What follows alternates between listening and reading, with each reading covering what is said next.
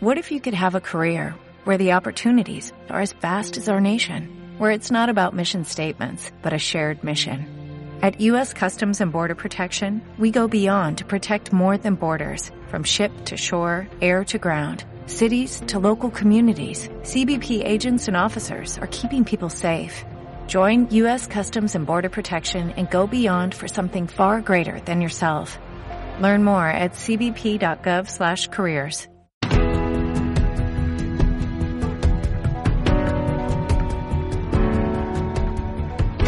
locos. Los marginados. Los rebeldes. Los problemáticos. Los inadaptados.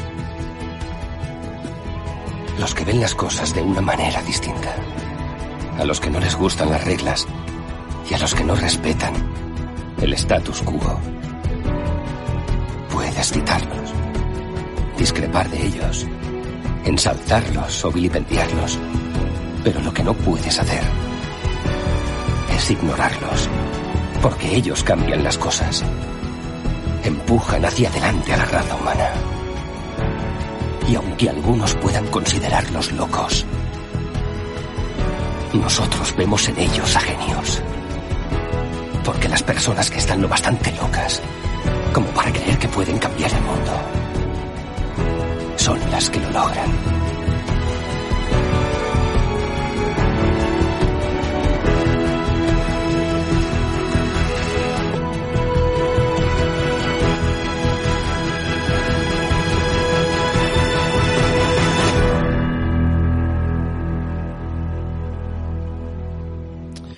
Muy buenas noches, muy buenos días, buenas tardes o buenas madrugadas. Ya andamos por aquí otra vez, martes 9 de febrero del 2021. Nos hemos levantado hoy un poco nostálgicos, hemos estado, bueno, he estado, mejor dicho, pensando en el episodio de hoy. No había, la verdad, que nada interesante, nada que, que comentar, nada relevante para comentar hoy y buscando información sobre Apple, sobre su historia, sus ordenadores, sus productos, Steve Jobs, Steve Wozniak y los Mac, los Macintosh. Eh, recordé que en un podcast el señor eh, Retromática eh, metió la cuña de que no, que el Apple II pues no era el primer ordenador del hogar. Eh, entonces recordé esa cuña que me había dejado ahí en ese episodio que no recuerdo cuál fue. Y pues vamos a hacer un episodio sobre la visión que tuvo Apple para cambiar el mundo, el mundo del hogar, el mundo de, de nuestras casas. Eh, aunque aquí, claro, retro seguramente, y parece ser que Adrián también no están de acuerdo con, con mi comentario, o al menos eh, no comparten mi idea. Vale, así que voy a presentar a los compañeros. Antes de presentar voy a saludar al chat de, de Twitch y a la gente de podcast que nos escuchan siempre. Gracias por escucharnos, aunque no lo suela decir, pero bueno, de vez en cuando eh, es bueno comentarlo. Tenemos aquí a Sonia, que anda por ahí por el chat. Tenemos a ese rebato, a José Casáis, que dice aquí, hola, buenas, saludos a todo el equipo, por aquí un día más, saludos a Carlos-SM, dice buenas noches, a Hibu567, buenas noches a todos, me alegra verte recuperado retro, bueno, ahora nos comentará un poquito a ver cómo va el señor retro, así que voy a presentar al señor Lucas, muy buenas Lucas. Muy buenas, ¿qué tal? Pues aquí, como siempre, comentando cositas interesantes y sobre todo hoy, mm, recordando viejos tiempos. Bien, bien, bien. Vamos con el señor Decar a ver si está disponible ya y deja de taladrar su teclado. El teclado, el teclado es un teclado retro, Muy, retro, como muy- tiene que, ideal para, para el podcast de hoy, ¿no? Un teclado mecánico, Ah. eh, a la antigua usanza, como eran los, los teclados hace muchos años. Pues nada, un placer con estar, como siempre, todas las noches aquí. Sí, es verdad, sí. eh, mm, tu teclado más retro no puede ser, desde luego. Y también caro, Exacto. ¿eh? También caro, te digo. Caro. Un poquito Va, caro. va, de acuerdo a la, a la cámara de 8 bits, teclado de 8 bits, todo de, de 8 bits. Le dice que te has cortado el pelo, Isra. No. No, no me corta el pelo. Está, está Quítate igual. el si peluquín. No, lo que pasa que con los cascos, pues, parece, parece que, que me, que me he cortado el pelo. A ver. Vamos a ver. Por aquí tenemos a Juan Bar, buenas noches, a Inarduan, dice muy buenas, a Siwinet, dice el gran cambio fue la visión de Jobs al visitar Xerox, Par. Bueno, vamos a hablar de todo un poco, la verdad. Em, por aquí tenemos a Arturo44, dice teclado mariposón. a mi Twitch me lo había marcado como ojo, ojo que igual no es conveniente. Le digo, venga, tira, tira. Eh, pues nada, vamos a presentar al señor Retromática. ¿Qué tal, Retro? ¿Cómo, cómo andamos? Buenas noches, pues nada, aquí con el Artemis, con el Kaspersky, con el McAfee antivirus, a ver si nos cargamos el barrotes este que me ha entrado, a ver si termino de acabar con él, con el disco de limpieza de virus aquí. Tengo el disquete de tres y medio ya con la pestañita bajada para que no se pueda escribir, no pasa el antivirus. Por ahí dice Guillermo Bustamante, dice, hello, I am Connect. que a ti no te hablo, me cago en... Joder, que no le hablo así. Pues nada, me alegro que estés un poco mejor, Retro. Y a ver si en los próximos días pues ya vamos recuperando más la salud. Y por cierto, Josh no se inspiró en Xerox, lo copió vilmente. Ahí lo dejo. Ya estás echando mierda y acabamos de empezar, de verdad. ¿Para qué he venido aquí? Entonces, ¿para hablar del coche de Apple? Pues no. Has venido a jugar, has venido a jugar. Bueno, vamos a... Que sí, sí te he saludado, Sonia, que ha sido la primera, te he dicho, Sonia, buenas, que ha dicho en el chat de, de Twitch, ha sido la primera en saludarte. Eh, tenemos aquí a Adrián, ¿qué tal Adrián? Desde Galicia, eh, City. Buenos días, buenas tardes, mucho gusto. ¿Pero a qué viene eso?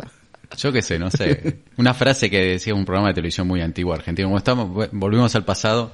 Sí, vamos a, a Se echarnos llamaba así el programa, creo. ¿Cuánto, ¿Cuánto retrocedemos? Mm, trein- más de 30 años, ¿no? Este es del Mm, en el 77, 70. ¿no? Salió el Apple 50 II. años. 50 Más o años. menos, Hombre, o a son- cuarenta y tantos. Hostia. Pues son 43. Yo, ni, yo, 43. ni- yo, yo tengo 44. 35, o sea que imagínate. Mm. Fíjate. Hostia. Se dice pronto, ¿eh? Joder. Bueno, pero ya, ya hicimos algún programa de estos así. Sí, tanto. De viejos carcas. Y ¿y esto de qué hablan? No sé. Sí, pero no, no, no debatiendo que mm, el Apple II fue o no fue el primer ordenador. Eh, es que Del hogar. mm, mm, vuelvo a repetir. Yo creo que, bueno, no vamos a debatir si querés cada uno después debate, porque si no voy a decirlo todo ya. Mejor vamos al tema. En realidad esa afirmación es incorrecta, pero bueno. En realidad vendría eh, a partir de la guerra con IBM. Steve Jobs y IBM. No, no, estás equivocado. En realidad mm, el Apple II fue mucho antes de que Steve odiara, odi- odiar, odia- no me sale. Odiara. Odiara. Odiara a IBM. De hecho, no eran competencia al principio. No, o sea, vamos a nada. ver. Para es que eh, Apple no vendía. Para, en el 70, por ejemplo, IBM no vendía ordenadores personales. Ni, ni en el 80, bueno, ni en el 90, Sí, 84 ni sí, en el 2000, cuando Apple vendía el- Mm. ordenadores corporativos ni grandes servidores. O sea, nunca han sido competencia No. realmente. De IBM directamente no, a lo mejor de la plataforma del PC compatible sí, pero de IBM es que estaban en otro mercado. Es como decir que, yo que sé, que SEAT es competencia de Scania. Pues no, porque SEAT no vende camiones y Scania no vende coches. Entonces es un poco... Mm. Sí, pero más, más en los 70, ¿no? Porque al final Sí. estamos hablando de los 77. No eran competencia en aquella época. A ver, era lo que representaba IBM en aquella época, los tíos del traje, de los tíos serios que te vendían un ordenador serio, ya Pero era un ordenador. estos que llegaban Era, vendiendo un ordenador era- para casa. pero a ver, era un ordenador dirigido al mundo empresarial, no era dirigido para, para el hogar. Por eso, por eso. Claro, No, para darte, para darte una idea, eh, IBM en aquella época no vendía PCs, o sea, no vendía professional computers, de ahí, de ahí venía el, el PC. Yo creo que lo más pequeño vendía, que había. vendía mainframes. Sí, lo único que había era el 5100. Sí, eh, si lo podéis ver por ahí. 4100, tre- IBM 360, 380, Sí, o sea, pero no, estamos el hablando... 5100 era pequeñito, ¿eh? El Sí. 5100 había Sí. una versión... Pero te quiero decir que estamos hablando de equipos que valían miles y miles y miles de dólares. Y cuatro- habían, 24 kilos, pesaba el IBM 5100, 24 kilos. O sea, Era no, un- no era, era un no era para cualquier empresita, más bien era para, tirando para un banco pequeño, bancos. Mm. Hombre, costaba 9.000 dólares de la época. El Apple II, el primero me parece que costó 2.500, ¿no? Algo así. O 2.999, algo así. El precio no lo sé, ahora te El. Apple II, el 1 lo vendían en kit, costaba los famosos 666 dólares aquellos, pero... Pero era Ah, otro, sí, era el otra liga. el precio. Luego ya, luego ya eh, IBM se bajó a la arena. Salía 1.298 dólares el primero, El del primer año Apple II. 77. Mm. Pues fíjate la diferencia de precio. Con 4K de memoria. Madre 4K. mía. Y, y, y, y, y, esperá, te voy a decir esto que vas a flipar. Y subirla a 48K, ¿sabes cuánto salía? A precio de Apple, verás. 2.638. Hostia. Más del doble. ¿Qué te cuesta ahora? No, no, pero, 8 a eh, 16 no, lo pero mismo. 48 kilobits. O sea, no estoy hablando de megas ni, no, no, no, ni gigas. Estoy hablando, va de 4 kilobits a 48 ¿Cuánto, kilobits. ¿Cuánto costaba? ¿Cuánto, ¿Cuánto dicho que costaba? El de 4 kilobits, 1200 1.298 dólares. Y el de 48 kilobits, 2.638. Esto es como subir ahora a comprar un MacBook Pro y comprarlo con 512 o con 2 teras de almacenamiento. Pues es lo mismo, más o menos. Joder, qué burrada. Y a- No, igualmente la memoria RAM en aquella época salía cara de cojones. ¿eh? Es que, es que los ordenadores eran muy caros. Mm. O sea, yo me acuerdo aquí en España que se vendían ya años después, mediados de los 80, joder, los Amstrad, que era dentro de los 8 bits lo más caro, y joder, que era, te costaba un, un ordenador con monitor 150 y 200 mil pesetas. O sea, entre 1500 y 1800 euros. O sea, bueno, no menos. Entre 1200 y 1500 euros. Una pasta. Una pasta, ¿eh? O sea, para los sueldos de los años 80, tela. O sea, nos quejamos ahora de que los ordenadores son caros, pero es que echemos un momento la vista atrás, ¿eh? Yo me acuerdo, el, el Atari que tuve yo, el Atari 800 aquel que me regalaron, ese ordenador en el corte inglés lo vi yo por 99.000 pesetas, sin monitor, que era para enchufarlo a la tele. 100.000 pelas, ¿eh? ¿El Atari 880? No, el No, Atari 800, 800. 800, Eh, habían salido dos versiones, eso fue en No el el Altair, set- no el 79. Altair, el Atari. No, no, Atari, Atari, la marca como, como de los videojuegos. Mm. Pero que eran muy caros los ordenadores, o sea, es que nos, nos extrañamos ahora, pero... Habían salido en el año, eh, creo que en el 78 fue el Atari 400 Sí, y después sí. apareció el Atari 800. Luego el 800 y luego el 800 XL, que era una versión un poco mejorada. Con Sí, el XL, después aparecieron la, la gama ST que competía Sí, eso- con la Commodore Amiga. 16 bits. 16 bits. sí. Eso ya era un salto. 68.000. Pero eso, bueno, bueno, eso ya eran 300, 250.000, 300.000 pesetas, ¿eh? O sea, Sí, sí, no, valía una pasta. Los, Muchísimo los dinero. Commodore Amiga salían una pasta. una pasta, una pasta. El que tenía un Commodore Amiga, un Atari STE, era un tío con pasta. Aquí me pasó una imagen de un de una Commodore PET 2001. Oh, qué bonita. Yo creo que es la más bonita, fíjate, de la primera... A ver, a esto le llaman la Santísima Trinidad, que te lo comenté antes en, A ver, oye, en, en privado. Era el, el Commodore PET, el TRS-80, que para mí es el más bonito quizá junto con el PET, y el Apple II, que era muy feo. Comparado con, con el PET y con el TRS-80, el Apple era un trozo plástico beige. Pero el Commodore PET a mí me parece como la típica consola de ordenador que sale en, la- en una película tipo 2001. O, o sea, es, es, es El esta- Commodore, el Commodore PET creo que, bueno, parecido a este, salió en el año 84 la película esta, la que a mí me gusta mucho y que le gusta también a Deckard, que es eh, Electric Dreams. Ah, Que es- sí. que es un musical. Sí, Sí. Es muy parecido. Sí, es parecido, sí. Sí. Sí.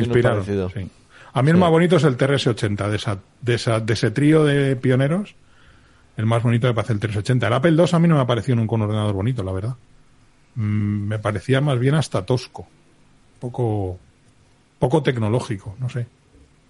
No sé si habéis visto la ¿Qué te foto. iba a decir? Yo estaba mirando el TRS-80, eh, venía con un Siloc Z80, que fue el Un Z80, después- sí. Era, de, de que- hecho, era, era el único que salió en la primera generación con Z80. Los demás llevaban el 6500. Cinco, cinco, cinco ce- eh, CMOS, El CMOS, el MOS, el MOS Technology 6502. 6502. Esa es ¿Qué la pasó foto con CMOS? Porque CMOS desapareció. Pues mira, MOS Technology lo compró Commodore. Ah, hostia, no me jodas. Claro. Adiós, muy buenas. O sea, El de la película Juegos de Guerra, ¿cuál era? Eh, ¿Retro? No, pero Pues eso era un creo- mindframe, eso era un mindframe. no, no, pero cuando. No, No. eso era la UPR. Pero, ah, el que tenía en la casa el chaval. Sí, eh, Ese, creo que, ese, ese. creo que el ordenador, no sé si era un proto, un- una especie de mm, engendro hecho con un Apple II, ¿eh? Ah, No lo sé, porque hace, la verdad que es una película que tengo que volver a ver ya, porque hace muchísimo a- tiempo. aparece una marca, creo, ¿eh? Aparece Sí, una no, no marca sé. o una referencia. En, Mira, voy a en buscarlo, leche, porque TRS, algo, no sé. a lo mejor era un TRS-80. Por eso. por aquí no, utilizaba, comenta... utilizaba un IMSAI 8080. Ah, eso, mira. Sí, con teclado, con teclado y pantalla, efectivamente. Jordi Beltrán, muy buenas. Eh, Petjin72, hola a todos. Y Arturo E44 dice, yo empecé con la Timex Sinclair eh, 2068, de 1984. Eh, Aquí la, Jordi Beltrán la- dice... La Timex, no, la Timex Sinclair. Uh, Timex. Eh, Timex, Timex. Timex. Eh, dice aquí Jordi Beltrán, juegos de guerra Commodore 64. Primero, No. No, no era una como, No, era más va, vieja. mucho- esa película es mucho más antigua. es más, más antigua. Sí, sí. Sí, sí. Yo creo que más tirando debe ser un TRS, alguno de esos. O, Yo todavía sueño con que mi ordenador me pregunte si me quiero echar una partidita al ajedrez. El modelo, el modelo ese, con- el modelo ese concreto, el Timex Sinclair 2068, fue como una versión bajo licencia de, de Sinclair Spectrum, ¿sabes? O sea, en, en- en Inglaterra y en Europa se fabricaba la Timex Sinclair, que después que acá en España que también se fabricó, creo que la, la Spectrum, Investrónica. Investrónica, y en, y en Estados Unidos, no sé, esta empresa hicieron esa versión que era un poco diferente, tenía, tenía un teclado en vez de ser de goma, era como de plástico duro, y del lado de la derecha tenía un lugar para poner unos cartridge. Es bonito el Timex este, el Timex. Sí, sí, era bonito, yo lo tuve, yo lo tuve, o sea, ese fue mi segundo ordenador, después de la Texas Instrument. Esto ya 99. prácticamente son lo que podríamos llamar casi segunda generación. O primera Sí. generación y media, porque ya entran aquí los... El Sinclair, entra... Claro. Entra el Big 20 de Commodore, el Sí, el Big del 20. 64, entran los Atari 800. No, bueno, el 400 y el 800 era más antiguo. Sí, pero ya, ya el XL, que ya Sí, digamos que eran los Sony, 80, ya eran los 80, digamos en Los los M- 70. Sí, ya, ya, empeza- ya empezamos a hablar de otra, de otra generación, pero es que el Apple II, el TRS y el, y el, Bet- el PET es que son del año 77. ¿eh? Claro, son todos O sea, 77. Pensad lo que había, yo porque soy español, lo que teníamos en España en el año 77. o sea, que había máquinas de escribir en las oficinas y gracias. Pero a ver, en el primer ordenador del hogar, ¿cuál fue en realidad? Porque, claro, lo que yo te comentaba, en, mm, la búsqueda que hice en Wikipedia, eh, buscando historias sobre, sobre Apple, siempre te ponen el Apple II como primer ordenador del hogar. Sea famoso o no sea famoso. Diga- digamos, no, no, no es famoso. Digamos que es el, para mí es el que más vendió, Y el que popularizó el el que se popularizó. Por, posiblemente por el precio, habría que ver cuánto valía esos modelos. Eh, ¿Sabes? La Commodore PT esa creo que no era muy económica, que digamos. Posiblemente el, el otro de Radio Shack. TRS-80 sí, ese... Lo que No pasa pone que... el precio acá. Te voy a buscar Claro. cuándo, cuándo fue el precio de salida Claro, es que este eh, pasó una cosa que, que, que Tandy, Tandy Computer Corporation, que fue la, que fue la empresa que le fabricó esto a Radio Shack, Radio Shack era, pues imaginemos el MediaMarkt o, o similar de los Estados Unidos. Era una cadena de electrónica que incluso fabricaba sus propios productos con su marca blanca.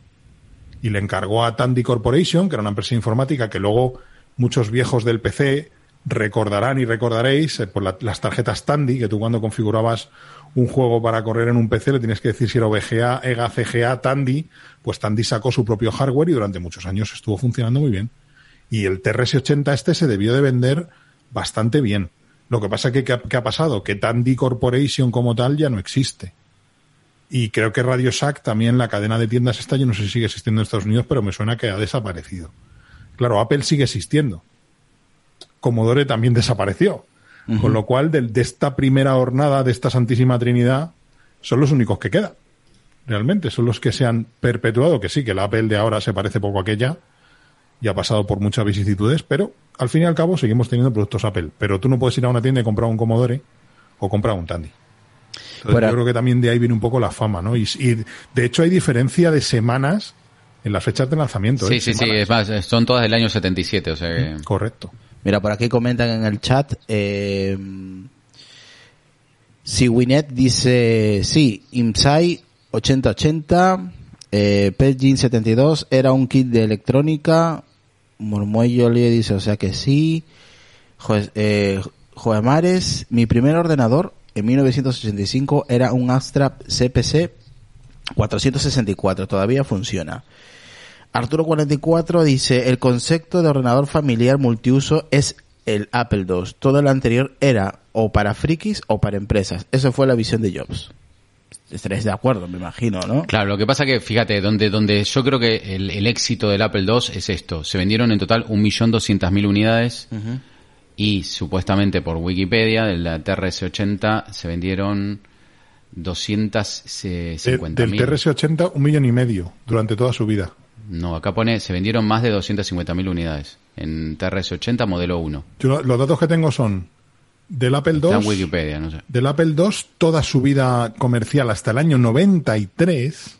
No, yo estoy hablando del Apple II original, no Sí, de bueno, las, las subversiones claro, que hubieron, aquí ponen- 12, 2, bueno. 4 millones, ¿eh? 4 millones de unidades. Acá hablan del versiones Apple II, solo del Apple II, no de las versiones, Sí, porque sí. hay más versiones, 1.200.000. Y de la versión original del TRS-80, porque parece que hubieron otras versiones, 250.000. Yo lo que tengo, lo que tengo aquí son, bueno, claro, a lo mejor contando con TRS-80 el modelo 1, después no sé si habrá algún otro modelo. Model 2 y Model 3. Mm. Había otras dos, otros dos modelos más. Pero bueno, Vamos, que se llevó, Apple se llevó a Dice, agua, se está desca- eh, por ejemplo, nació, sal- salió en el 77 y lo vendieron hasta el 81, el TRS-80, ¿no? Aguantó bastante, ¿eh?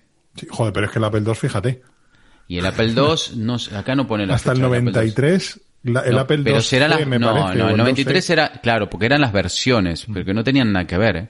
Sí, pero fíjate. ah, Sí, sí, sí, bueno, pero es como decir, al final era otro ordenador, no era la misma versión. Yo no sé, la primera, la de Apple II, hasta, a ver, pero voy a fijar en otra base de datos, en Mac Tracker, a ver si lo dice. el Apple II original. Porque salió, tenés el 2, el 2 Plus, después salió el 3, el 3 Plus, el, El de- 2E, Sí, sí, sí. De todas después maneras, salió el 2GS, ¿por el qué? 12 Platinum y el 2C Plus, o sea, Pero claro, fijaos, fijaos qué mundo más, más diferente de aquella época. Mm. Yo no sé si os acordáis, en el mundo del PC fueron populares durante una temporada, que eran las tarjetas emuladoras. En lugar de emular otro hardware vía software, como los equipos tenían poca potencia, pues tú emulabas hardware con hardware. Entonces Mm. Sí. comprabas una tarjeta que la ponías en el PC y te lo convertía, por ejemplo, en un Commodore Amiga. sí, sí, me acuerdo. Te las hubo. O por ejemplo, pues Apple, por ejemplo, tenía tarjeta de expansión para el Apple II para poder ejecutar programas del Z80, que era el otro procesador, el que llevaba precisamente el TRS-80. O sea, fijaros qué mundo más diferente. O sea, tú tenías dos ordenadores dentro de una misma carcasa, básicamente, y podías ejecutar software de la competencia. De forma oficial. Esta tarjeta la vendió Apple de forma oficial. O sea que es que qué mundo, ¿no? Y aparte, Por- pero, eh, ¿por ahora, qué? Irra, cuen- cuéntalo del Basic de Microsoft en el Apple II, Que cabrón, que que, eso le va a gustar a muchos. que me lo pasaste aquí, creo, ¿no? No lo sé si te lo llega a pasar, ¿no? Bueno, que, que Apple montó el intérprete Basic Sí, creo de que- que- Microsoft en el Apple II. Creo que me lo pasaste, creo, pero... Sí, porque tenía conversaciones con Microsoft y Sí, bueno, sí. y lo montaron. O sea, O la sea, el Basic, el Basic se licenció para muchísimos ordenadores. ¿no? Y que de la historia que contamos siempre, que Apple no puede vivir sin Microsoft y Microsoft no puede vivir sin Apple. Así de sencillo. Sí, pero está en inglés la información que me, que, que me pasaste. Bueno, te- tengo aquí, no, bueno, es que tengo, tengo aquí información también del, del Apple II, ¿vale? Y me, me llamó la atención que lo que lo, lo Claro, pero hubo, hubo un del- Basic que estaba hecho por Wozniak, creo. Sí, el primero. El se llamaba Integer, o sea que creo que usaba solamente variables, o sea, no podía en, com- en punto flotante, creo, no sé si por qué se llamaba así. Fue el artífice del Apple II, al fin y al cabo, básicamente. Pero ¿por qué triunfó el Apple II? Simplemente porque se hizo popular, pero no creo que se haya hecho popular simplemente por, por ser Apple. Eh, me imagino que era por su facilidad de uso, básicamente.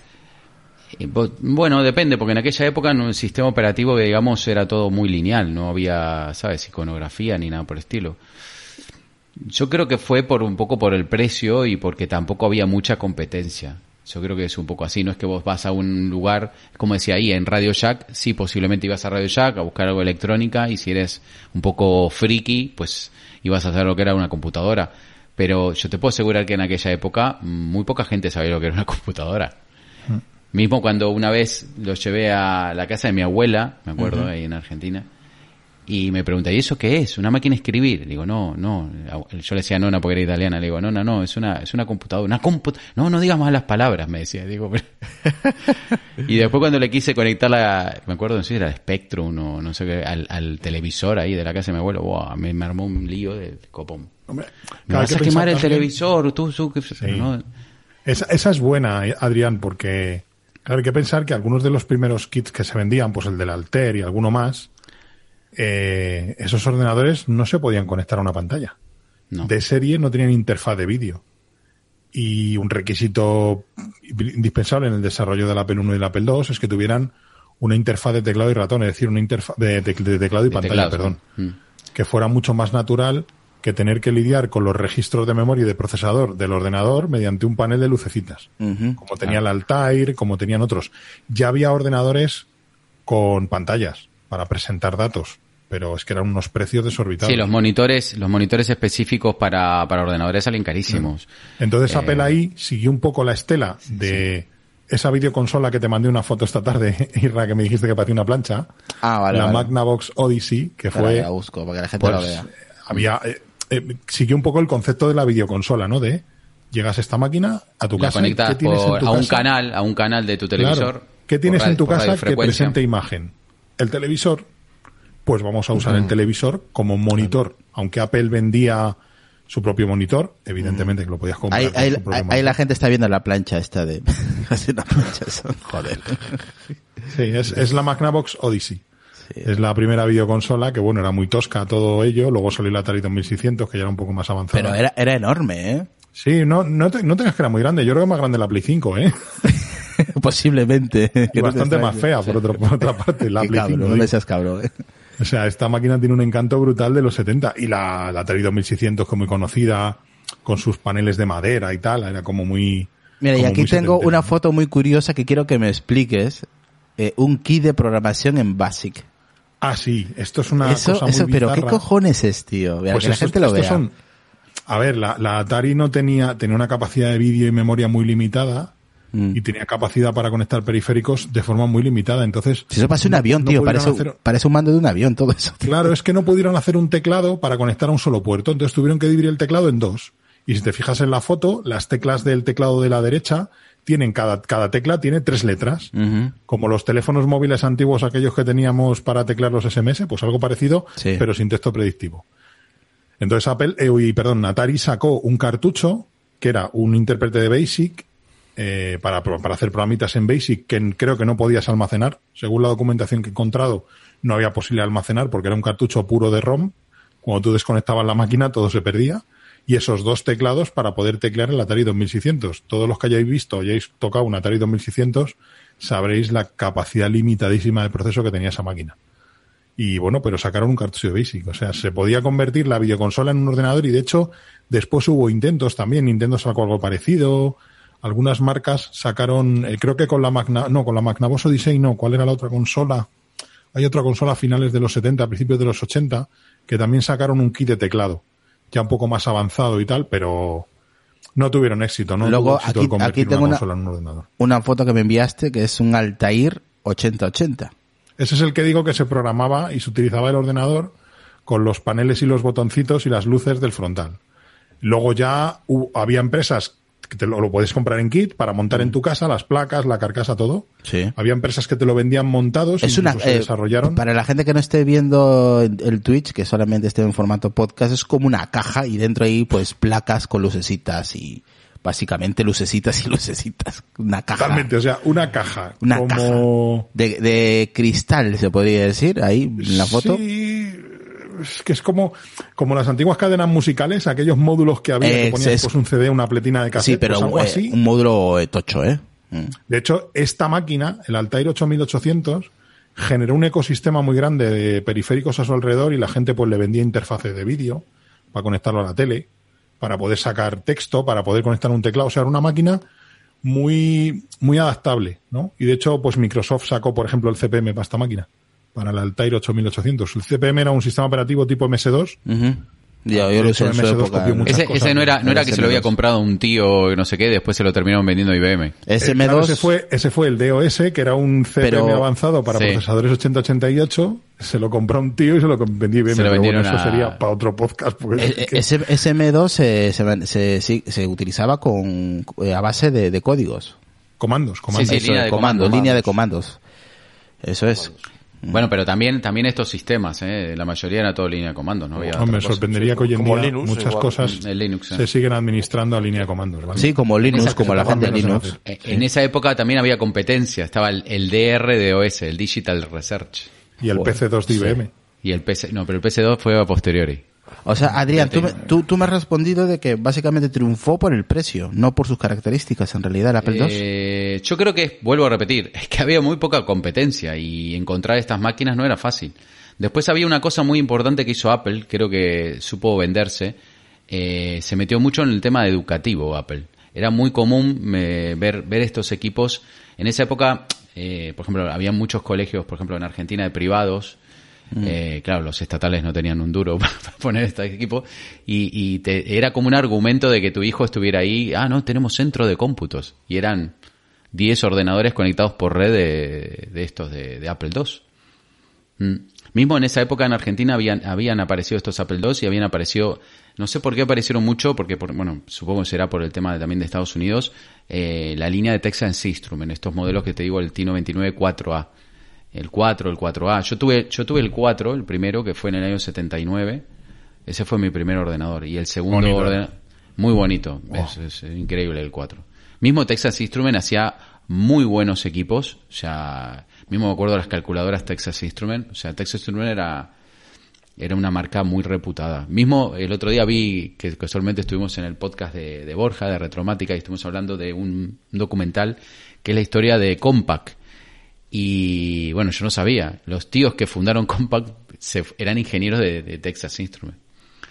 Eh, o sea, venían de- del tema de Texas. El- el- ¿Cómo se llama el, el, el, el Silicon Valley de Texas? ¿Cómo le llaman? No, es que tengo, tengo el... No me acuerdo. Este se llama Los Cowboys del Silicon Valley o algo Sí, así. se algo llama, así. Es eh, que, la historia de, de- de- igual que hay un de polo, claro, igual que hay un polo tecnológico en, Ahí, en ahí te Silicon dice ¿Te Valley, en refieres a California. Gateway? Gateway. Gateway. No, pero eso es una marca, ¿no? No lo sé. Era no, una pero hay- marca. o sea, No, se le pone está hablando cómo se como- llama el, el- el- el foco, digamos, el lugar donde estaban casi todas estas empresas de, Ah, Sí. de- en Texas, que era como un Silicon Valley, pero de Texas, ¿no? Sí, sí, había, había también hay un foco tecnológico importante y Texas Instruments es que desarrollaba procesadores, desarrollaba tecnologías propias, o sea, era como, era como un mini IBM, ahí como un mini Apple, como, o sea, mm, tenía un potencial tremendo, o sea, seguramente mucho lo conozcáis por las calculadoras de Texas Instruments, pero es que desarrollaban sistemas informáticos Mm. A, avanzados. a día de hoy, a día de hoy tú, por ejemplo, de repente desarmas algo, algo tecnológico y puede ser que haya algún chip X que haga una función en concreto que sea de Texas Instruments. Sí, de hecho, me llamó la atención hace poco que Elon Musk salió una noticia en diciembre del año pasado que quería construir un nuevo Silicon Valley en Texas. No sé qué tiene de nuevo, porque esto lleva en Austin, además, que es donde estaban todas las Sí, empresas Austin, tecnológicas. Austin. En Austin, Texas, está, en Texas estaban todas las empresas tecnológicas de esa zona y Texas Instruments era una de ellas, ¿sí? Pero estas, este tipo de empresas no suponen el... Uy, qué mal se te escucha, Uy, qué mal Lucas. se te escucha, Lucas. No sé si me escucha. A ver, ¿Ahora mejor? A ver. No, Ahora, ahora sí, ¿no? Estás en 8 bits. se te escucha en 8 bits. Joder. Tienes que cambiar de Adlib a Sound Blaster para que No, se escuche ahora bien. se te oye bien, ¿no? Los Madre golpecitos. A golpes. A golpe, ¿Ves? A, a golpe ves, todo funciona, todo funciona. Que digo que esta- estas empresas no supieron bien ver el futuro, porque si no, más que de hablando de Apple, estaríamos hablando de, otras empresas como estáis hablando ahora vosotros. Lo que pasa que yo creo que algunas lo vieron, pero demasiado pronto. O demasiado tarde. Sí, sí. eh, Bueno, muchas empresas empezaron junto con Apple, o sea, todas estas Radio Shack o Tandy, eh, Commodore. Lo que pasa que muchas luego han sido víctimas, víctimas también de muy mala gestión. Porque tú lees, por ejemplo, las historias de Atari, que estaba ahí en Sí. la informática personal en forma de videoconsola desde mediados de los 70 o, o finales de los 70, y la, la, la gestión de Atari fue terrible. O sea, tomaron decisiones comerciales que sí, que ahora es muy fácil mirarlo eh, eh, hacia atrás, pero como, y Commodore le pasó igual, por ejemplo. O sea, hubo muchas de estas empresas que fueron víctimas de sí mismas, de los directivos que las gestionaban, gente que no supo eh, asumir el éxito. eh, y bueno, ahí tenéis el ejemplo. O sea, mismamente Steve Jobs se le fue la pinza y se marchó a la India no sé cuánto tiempo y, y era un personaje súper excéntrico, ¿vale? Pues muchos de estos directivos de estas grandes empresas, pues les pasó un poco lo mismo.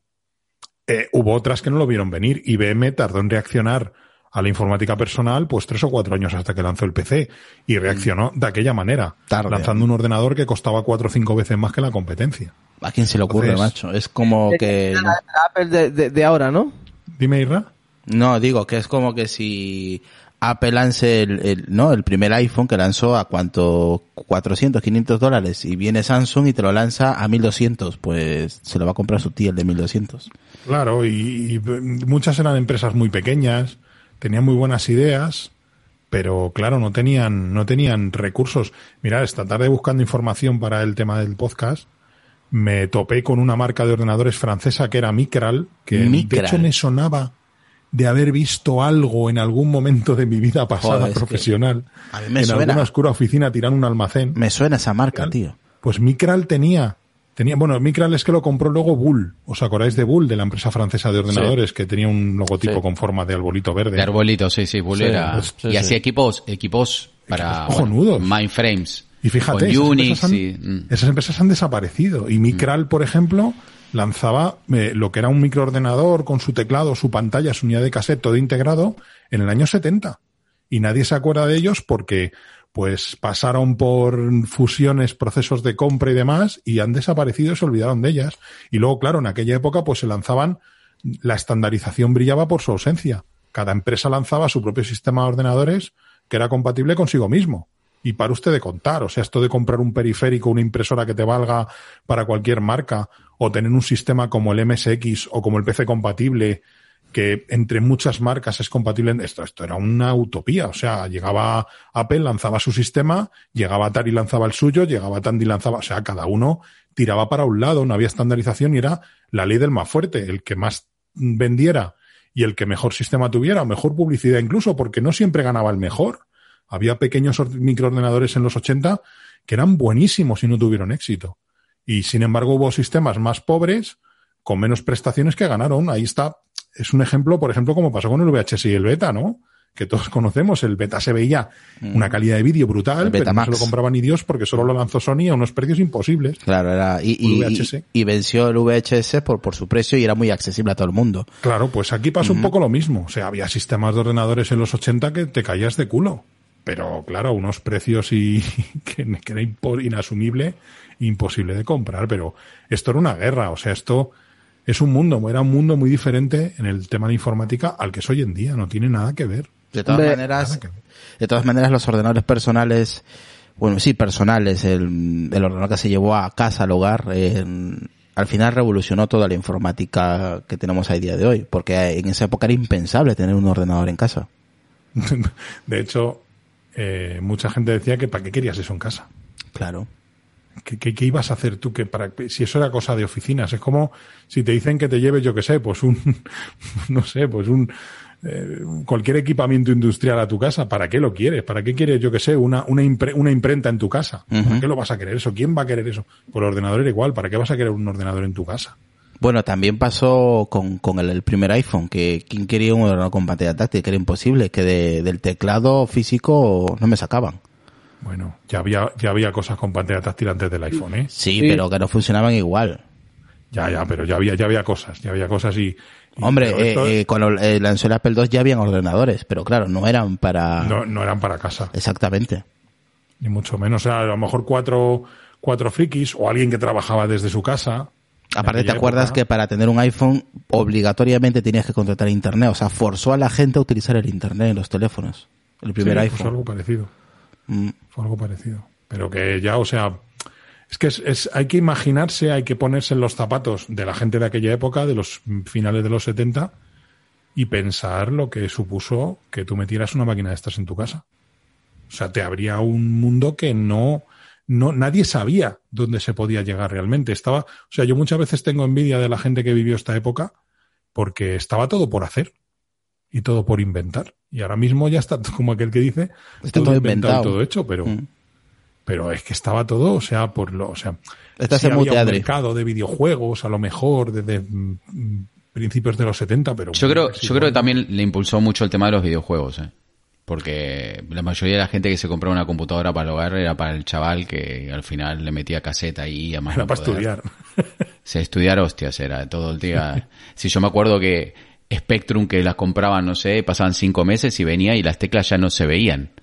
Porque las teclas de goma esta con el sudor de las manos, ¿sabes? La serigrafía de, de las Spectrum se terminaba saliendo.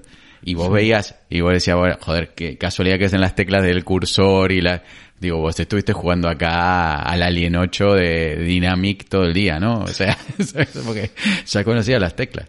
Sí, mira, yo, yo me acuerdo aquí en España, por ejemplo, que aquí la revolución de la informática doméstica, yo creo que en Europa también tardó en llegar al menos otros cinco, entre 5 y 10 años más.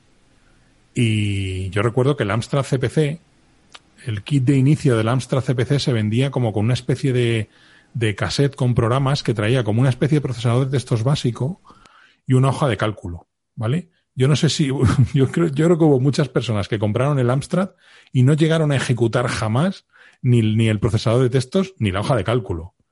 O sea, imaginaros lo que era mover una hoja de cálculo eh, con, con casetes, con cintas de cassette. El, el primer, la primera hoja de cálculos eh, no fue el Lotus, fue uno que se llama Multiplan. Fue Multiplan, sí, de, de Microsoft. Creo que lo llegó a comprar, ¿no? Microsoft. No me acuerdo, no, creo que era un tío que después eh, como que regaló la licencia, no sé qué, y, y después dijo que perdió millones de dólares por, por haber regalado. Sí, pero creo, creo que la llegó a comprar Microsoft y de ahí pues es la semilla del Excel. ni más Claro. ni menos.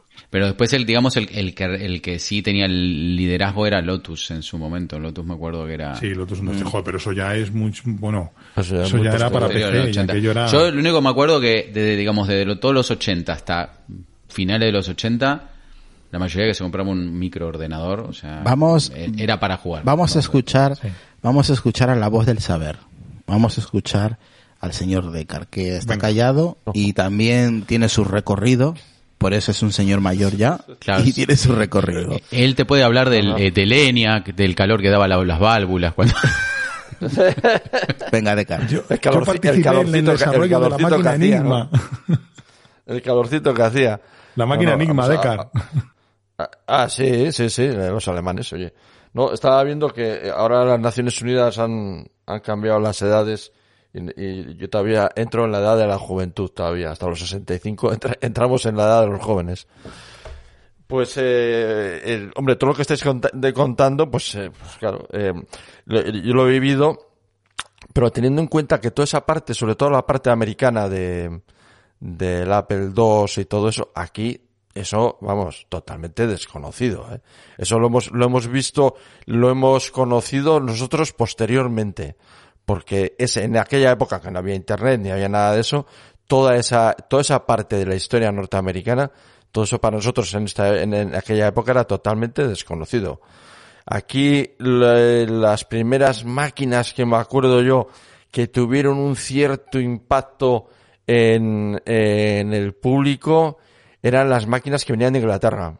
La Sinclair, esas, esas fueron las primeras Y- y cosas la- extrañas que fue- empezaron a aparecer por aquí. Y, Decar, la y BBC to- Micro no, no usaba, porque la BBC Micro estaba, era casi una copia del Apple II, ¿eh? Sí, pero, pero sí, sí, pero venía de Inglaterra también, ¿no? Claro, Todo eso venía de es- se hizo en Inglaterra. Inglaterra. Aquí no- sí, pero es una, una co- cosa casi una copia. ¿Qué? El, el- el dragón sí que también se vendía aquí en España bastante. Dragón. El Sí, dragón. porque sí. hubo, hubo máquinas clónicas del Apple II, ¿eh?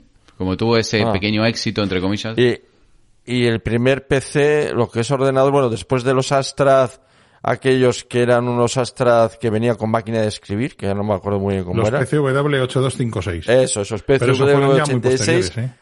Sí, que lo que salieron con el PC de Astrad, que también aquí se vendió muchísimo. El, el PC de Astrad sí, que se que se vendió mucho más, que pues, claro, porque los precios, el precio del IBM PC aquí era prohibitivo total, o sea, absolutamente prohibitivo, y, y lo que el, y el posterior Macintosh Classic, aquello no era prohibitivo, aquello era para jeques árabes, el, el- el precio, ¿no? Entonces, eh, eh, realmente los, eh, los ordenadores que tuvieron más impacto fueron todo lo que vino de Inglaterra y luego ya llegaron a los, eh, los Atari, que se vendieron muchísimo, pero eso ya fue muy posterior, ya fue muy posterior. Y los se ST y los Amiga. joder. Eso es, que se vendieron, los Amiga 500 aquí se vendieron muchísimo. Y eso, pero hay una parte de, toda esta historia que hablamos que realmente lo contamos, sí, porque nosotros lo- eh, eh, eh, sí te, éramos de aquella época, pero en aquella época lo desconocíamos totalmente. Y alguna referencia nos empezó a llegar cuando empezábamos a comprar revistas, cuando empezamos a comprar revistas, Byte, me acuerdo de Byte, que era como la, vamos, era como... Sí, era, era la revista número uno. Mm. La- eso es, Byte, que era la revista, vamos, que, que muchos de los que escribían, todavía unos todavía viven y, y, y, es- y tienen ahora, son podcaster o son de, de blog y cosas de estas, ¿no? Y, y era, vamos, y luego ya PC, como era la pues... Eh, Magazine o Macworld. PC Magazine, o que era PC la World. segunda, digamos. Eso es PC World, PC Magazine.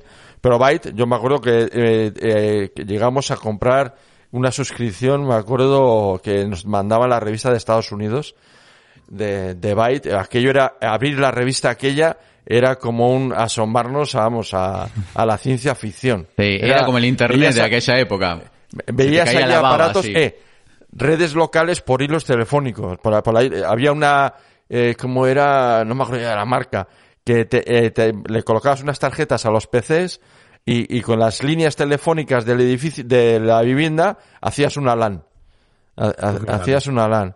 Sí, sí, pero vamos, eh, pero que era, era asomarte a través de Byte, te asomabas a un mundo eh, desconocido. Ahí conocía, conocimos a Compaq, co- conocimos a Gateway, que también era una empresa que vendió muchísimo eh, ordenadores PC de, de, cal- de calidad. Y bueno, eh, era un mundo que nosotros todavía nos caía muy lejos. La primera, eh, aparte de, de las BBS, pues el, el tema de CompuServe, que también lo conocimos a, tra- a través de Byte, y, es cuando ya empezamos a, conectarnos a esa realidad que estaba al otro lado del Atlántico, que para nosotros era prácticamente muy desconocido. Claro, es que hay que pensar que, que ese boom de la informática personal en Estados Unidos ocurre en el año 77, 78, cuando se lanzan estos tres, estos tres bichos y empieza todo el boom.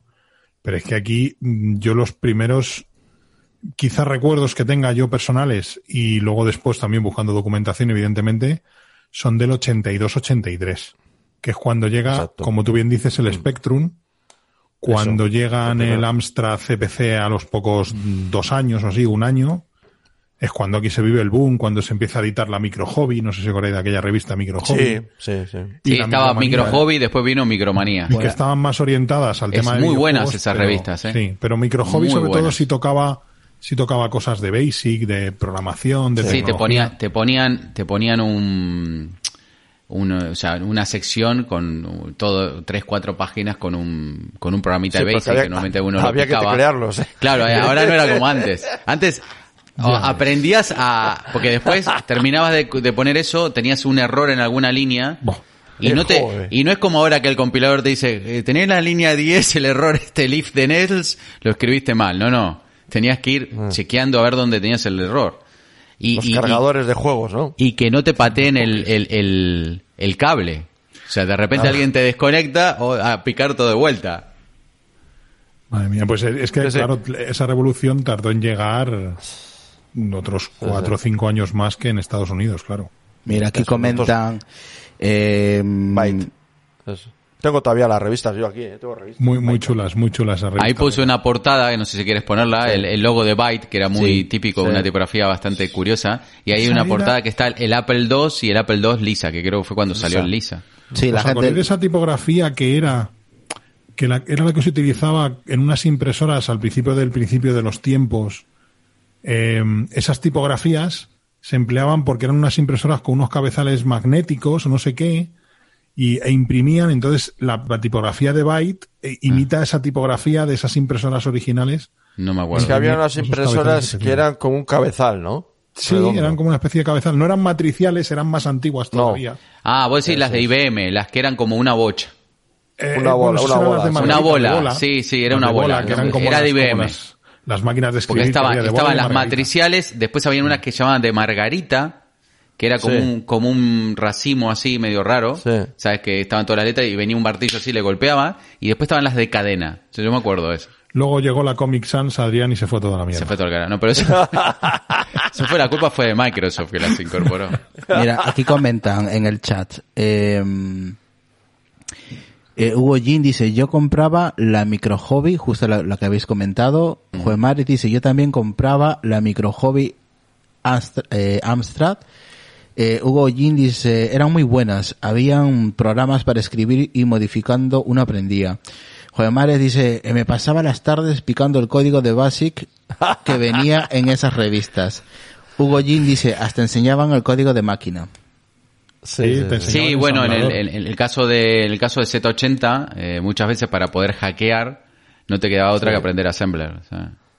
Yo me Había- acuerdo... lo- que- salió una revista Mm. que era también una copia de la americana Byte que se llamaba en España, que tenía licencia, que eh, traducía los artículos, que entonces, claro, entonces era la, la monda que te tradujera los artículos del inglés al español, que era Binary. que Binary, Binary, que era, era la copia en español de la, de la Byte americana. Sí. Sí, y los que- aquí, mira, eh, retro, venga. Pellín 72. Yo tenía suscripción a Input Commodore. Tío, yo es que no, no- yo es que no era de Commodore. Commodore de era la- Commodore la no me revista acuerdo. de- Es que claro, es que cada, cada, revista. luego cada, cada ordenador Tenía su, tenía propia... revistas. tenía su revista, eran como las videoconsolas. Estaba la, la de Sega y la de Nintendo, pues aquí estaba la revista de MSX, la de Commodore, la de Amstrad, la de Spectrum y luego había Micro Hobby que las trataba todas menos Atari, que yo era un repudiado de la vida. yo no tenía revista Adrián, ninguna. Adrián era de Macworld, seguro, ¿no? Bueno, eh, yo te, eh, al principio no, ya te dije, yo eh, entré con 12 años en el mundo, de 11, ¿no? Yo antes Cuando veía trajeron a el- Texas. la PC World. de- Yo también. la, la Mac, mi primera Mac fue en el año, me compré en el año 90 y, bueno, empecé a trabajar en el año 90 con Macs, pero era, era muy difícil comprar una y creo que te conté. Mi primer Mac fue un, un Power Macintosh 7600, que me salió casi como 4000 dólares o 5000, ni me acuerdo. Me salió una pasta. O sea, no, no era fácil, porque lo usaba para trabajar. En esa Claro. época usábamos diseño gráfico, usábamos eh, usábamos Photoshop, usábamos eh, el Aldus Freehand Hace 30 años, más de 30 años. y por ahí andará. Hostia. Joder. 20 por ahí. No llega a 30. Por ahí Esta tarde acabé yo buscando los manuales. Yo- esto seguramente muchos os va a sonar muchísimo. Los manuales del Deluxe Paint y del Paintbrush. ¿Os El Paintbrush, hostia. El Paintbrush. el- Bueno, yo le, yo le llamaba Paintbrush, Paintbrush. mi inglés, mi inglés del puente Qué malo que era Sí, ese sí, programa, sí. por Dios. El Paintbrush, yo era más de Deluxe Paint. A mí me gustaba más el Deluxe ver, pero creo que fue primero el Paintbrush. Era de El Z, Paintbrush- el Bru- Paintbrush era más Zsoft. antiguo. Zsoft era la... la, Z- la- Zsoft me parece que era la empresa, sí. Sí. Sí, que era, la, como el- digamos que era el, el- el Photoshop de PC de aquella época, Bueno, no Mac- existía. era como el MacPaint, prácticamente. Era muy, muy básico. Sí, era muy básico, pero no, porque no existía el Photoshop para, para, ¿cómo se dice? Para PC. Para PC, sí. Salió primero para... Mm. Solo para Mac y después de 3, 4 años, creo la versión 3 o 4 apareció para... Correcto, para- sí. para Adobe PC. siempre muy rápido. A ver que nos, que nos comente, que nos comente algo Lucas, que anda callado escuchando como yo.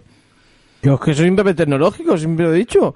Yo, mi primer ordenador fue en el 2010, o sea, con eso ya te digo todo. O sea, mm, lo que estoy hablando aquí, para mí me, me suena a, a, a, a chino, vintage. a chino, a chino, a chino y a vintage. No, a, mía, retro, yo- no, a vintage me, me suena a mí, o sea. de museo. Yo ya no sé en 2010 cuántos ordenadores llevaba, porque yo creo que llevaba ya como, aparte del Atari y los dos primeros PCs, debía de llevar ya, en 2010 era ya Pentium, ¿qué? Pentium 4, ¿no? No más. 2010 era ya Core, Yo- yo- 2010. Core 2 Duo ya. No, sí, sí, bueno, el Core 2 Duo estaba en el 2006-2007. A ver qué dice Lucas. Ya en el A ver, 2010 estaban los Core I. A ver, espera un Sí, poco. ya, sí, ya había, do- Sí, ya había Core la ahí. cuenta. Espera un poco, Lucas, ¿qué comentabas? Digo que yo empecé con, con un dual core, que eh, eh, mm, para entonces el tío de la tienda me dijo que lo más, lo más potente que había. Claro, estoy hablando de principios del 2010. Sí, no sí. sé cuándo salieron los, los primeros sí, no sé cuándo salieron, eh, si fue a lo mejor a finales de 2010 o así. Yo es al principio de 2010, para febrero. Eso, eso ya es muy moderno. Joder, demasiado yo, moderno. Yo, yo lo que me acuerdo, moderno. lo que sí me acuerdo era mm, de que no había tanta información, ¿no? Y había como muchos Tenías- cuevas, te- nosotros llamamos cuevas. Tenías que buscar en las bibliotecas. Yo me acuerdo no, que ¿qué cuando- bibli- no, en la biblioteca no había. En, Sí, yo en tenía- la biblioteca yo- no tenía. No, a ver, bueno, sí. pero en tu país, En yo- mi- en, en mi mi país, país, en la sí. biblioteca había historia argentina, no había. No, no, pues aquí yo recuerdo sí, haberme, ido, haberme ido a la biblioteca, haber traído libros Manuales. de préstamo de Basic, Claro. ya de PC cuando pasé al mundo del PC, libros Sí. de, de base, de Clipper. No, nosotros, yo nosotros comprábamos mucho de Macro Hill, creo que es Mm. la, la firma en, en inglés, y después uno se desvanaba en, en su casa y nos juntábamos, hacíamos, íbamos como, no sé, 20 personas, eh, y llevábamos listados de, de papel perforado continuo con, con nuestra programación y ahí debatíamos y, y a veces llevábamos la computadora desarmada en un bolso y lo conectábamos ahí a un televisor y nos pasábamos todo, todo, todo el puto día ahí.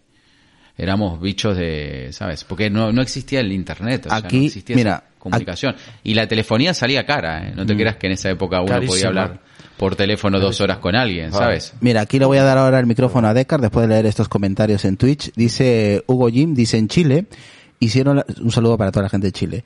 En Chile hicieron la revista Mundo Atari para la och- 800 XL. Oh, qué suerte teníais. Casper 4M dice Hello World. Aquí me- eh, a mí me pasó que con un Sinclair en 1983, con todo, el- con todo en código, exigía una mayor compresión de los procesos. Luego con Mac me cambió la forma de trabajar en torno a objetos. Eh, las revistas llegaban desfasadas en Chile para aprender código. Sí. Allí teníais el Atari este es que se vendió mucho en Latinoamérica. Se vendió muchísimo A ver. El, el la suerte. 800 XL. Bueno, eh, Sí. en realidad, en realidad la computadora que más, digamos, democratizó un poco en Latinoamérica creo que fue la Spectrum. Y fue por dos motivos. Primero, porque el precio era bastante bueno, asequible. Y segundo, porque se fabricó en Argentina. En Argentina empezó a fabricar para el resto de Latinoamérica. No me acuerdo la empresa que había hecho lo mismo que pasó acá en España con Investrónica, que creo fabricó Spectrum, le licenció. Y allá no me acuerdo la empresa, era una empresa, creo que se llama Serweni, que era una empresa que fabricaba motores eléctricos, nada que ver, y empezó a fabricar eh, una Spectrum fabricada en Argentina. Mira, escuchad, escuchad esto que a algunos seguro que os va a resultar familiar. Es más, yo ya te digo que está mal el azimut, mirá lo que te digo. Bueno, pues esto en YouTube alguien se está dedicando a subir los audios De los videojuegos, de los el juegos. Mm. audio de los juegos, tú esto lo pasas a una cinta de cassette o con adaptadores que hay ahora que se venden, adaptadores para conectar mm, eh, un, un adaptador de jack para meterle un reproductor MP3 a un Spectrum, no a un Astra, a un Commodore, y la gente sube los audios a YouTube de los juegos clásicos. Increíble. Estamos hablando que este juego, por ejemplo, que es el Robocop de ZX Spectrum, tarda en la primera fase la friolera de 8 minutos en cargar. O sea, tiene que estar 8 minutos esperando, aguantando este Sí, chirrido. si cargando. no da, si no da error. Si no da error, claro. Entonces alguien se está dedicando a subir los audios, se dedica a subir los audios de los juegos a YouTube. Pues te voy a contar, te voy a contar una experiencia que la viví yo personalmente. Resulta que conocí a un tipo que en esa época estaba como, como había mucho hype por lo que era la, los, los handys, ¿sabes? O sea, por, por onda, por, ¿cómo se dice? Eh, por radiofrecuencia, ¿no? Había que sacar una licencia y todo. Y Radio paquetería. no, eh, tenían como antenas, que no me acuerdo que llamaba en metros, y el tío hablaba y hablaba con una provincia a 100 kilómetros, ¿no? Y se nos ocurrió hacer Los radioaficionados. Un radioaficionado, metros, exacto. Era radioaficionado y andaban con handys también que eran pequeñitos que, que lo Sí. podías poner en el coche. Habían uno que llamaban el látigo o algo así, unas antenas látigo que bueno, eh, de- hasta quemaban cuando transmitían. Si tocabas la antena eh, te daba, te daba cosa. Y me acuerdo que hicimos la prueba y más o menos resultó, después daba mucho error, pero hicimos como el primer internet, o sea, pusimos un cassette, porque el tío tenía un equipo de audio conectado a ese handy y podía transmitir hasta música, y el tío puso uno de esos y del otro lado a 20 kilómetros otro con un ordenador, o sea que hicimos como el internet, o sea, sería como, como una especie de, Eso de, hubo, de red. había programas Curioso, ¿eh? comerciales también lo hacía.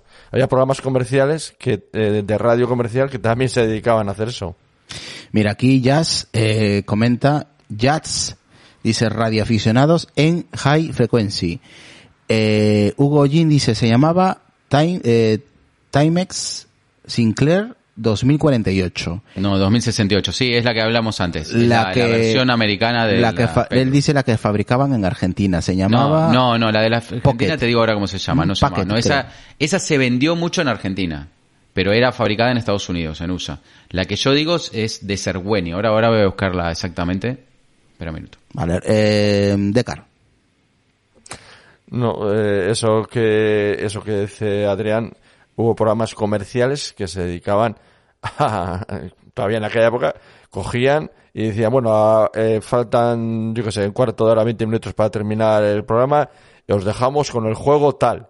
y empezaba y, empezaba y, y el ruido y era y era la descarga de un juego en, en audio lo mismo ¿Cuál- cuál fue que tu ha pri- dicho retro ¿Cuál fue tu primer ordenador de Car? Tu primer que tú recuerdes, el ¿eh? ZX eh, ZX Spectrum El ZX Spectrum. Spectrum fue mi primer ordenador sí y lo compré en Inglaterra Mm. y porque no se me acuerdo muy bien eh, cómo, lo compré pero lo compré en Inglaterra y me costó un dineral sí una, una pasta que era ah, ZX Spectrum 2 creo que era que era ya que tenía una carcasa de plástico Un poco Bueno, mejor. era ya Estaba la de un poco 128 kilobits.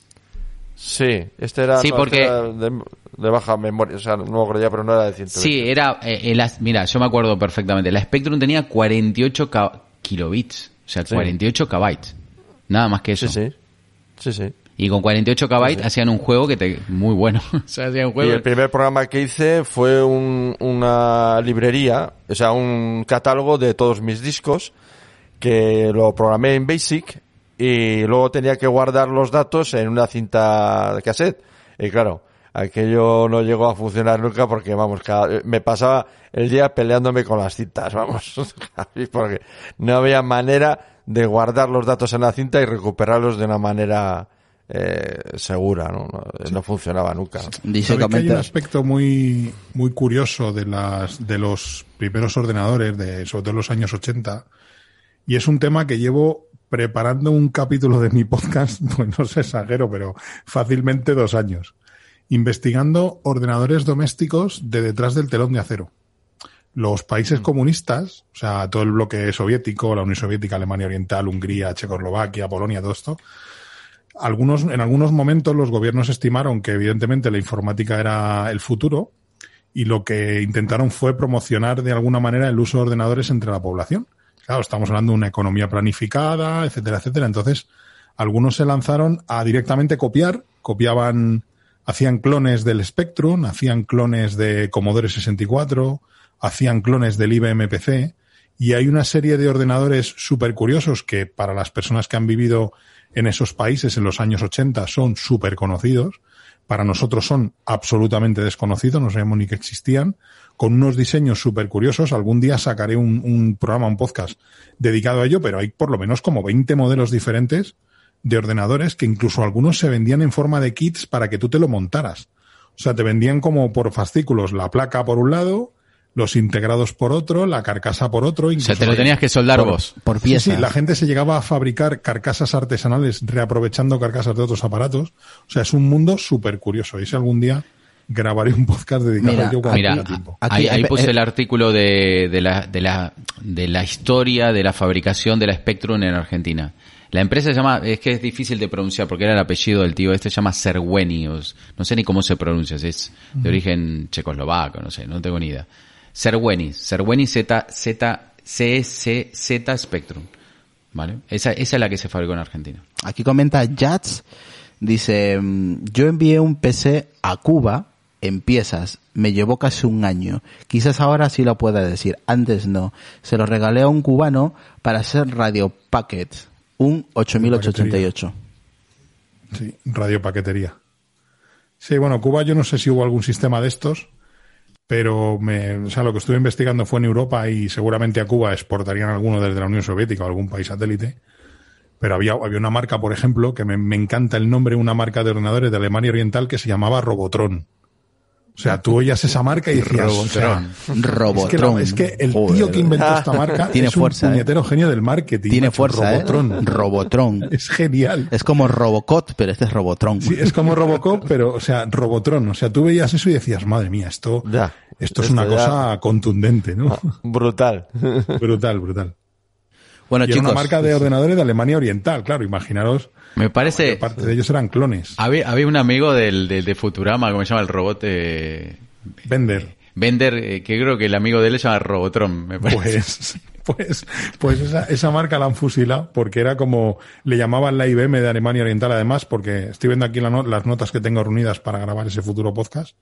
Y bueno, eran clones de, de, de PCXT, eh, o sea, clones de ordenadores de Siemens Nixdorf, o sea, todo copias eh, en- hechas con ingeniería inversa en muchos casos, aunque sí que es verdad que en el bloque comunista había grandes matemáticos, ingenieros, etcétera, etcétera, pero claro, no tenían tecnología, si las tenían directamente copiaban. O sea, eh, compraban equipos en, en, en, en, eh, en, el, en Occidente y los, los hacían, los copiaban por ingeniería inversa. O sea, es una historia súper curiosa, como la historia de los hackers húngaros, que también es otro para dedicarle otro podcast. Los hackers, hablando de hacker.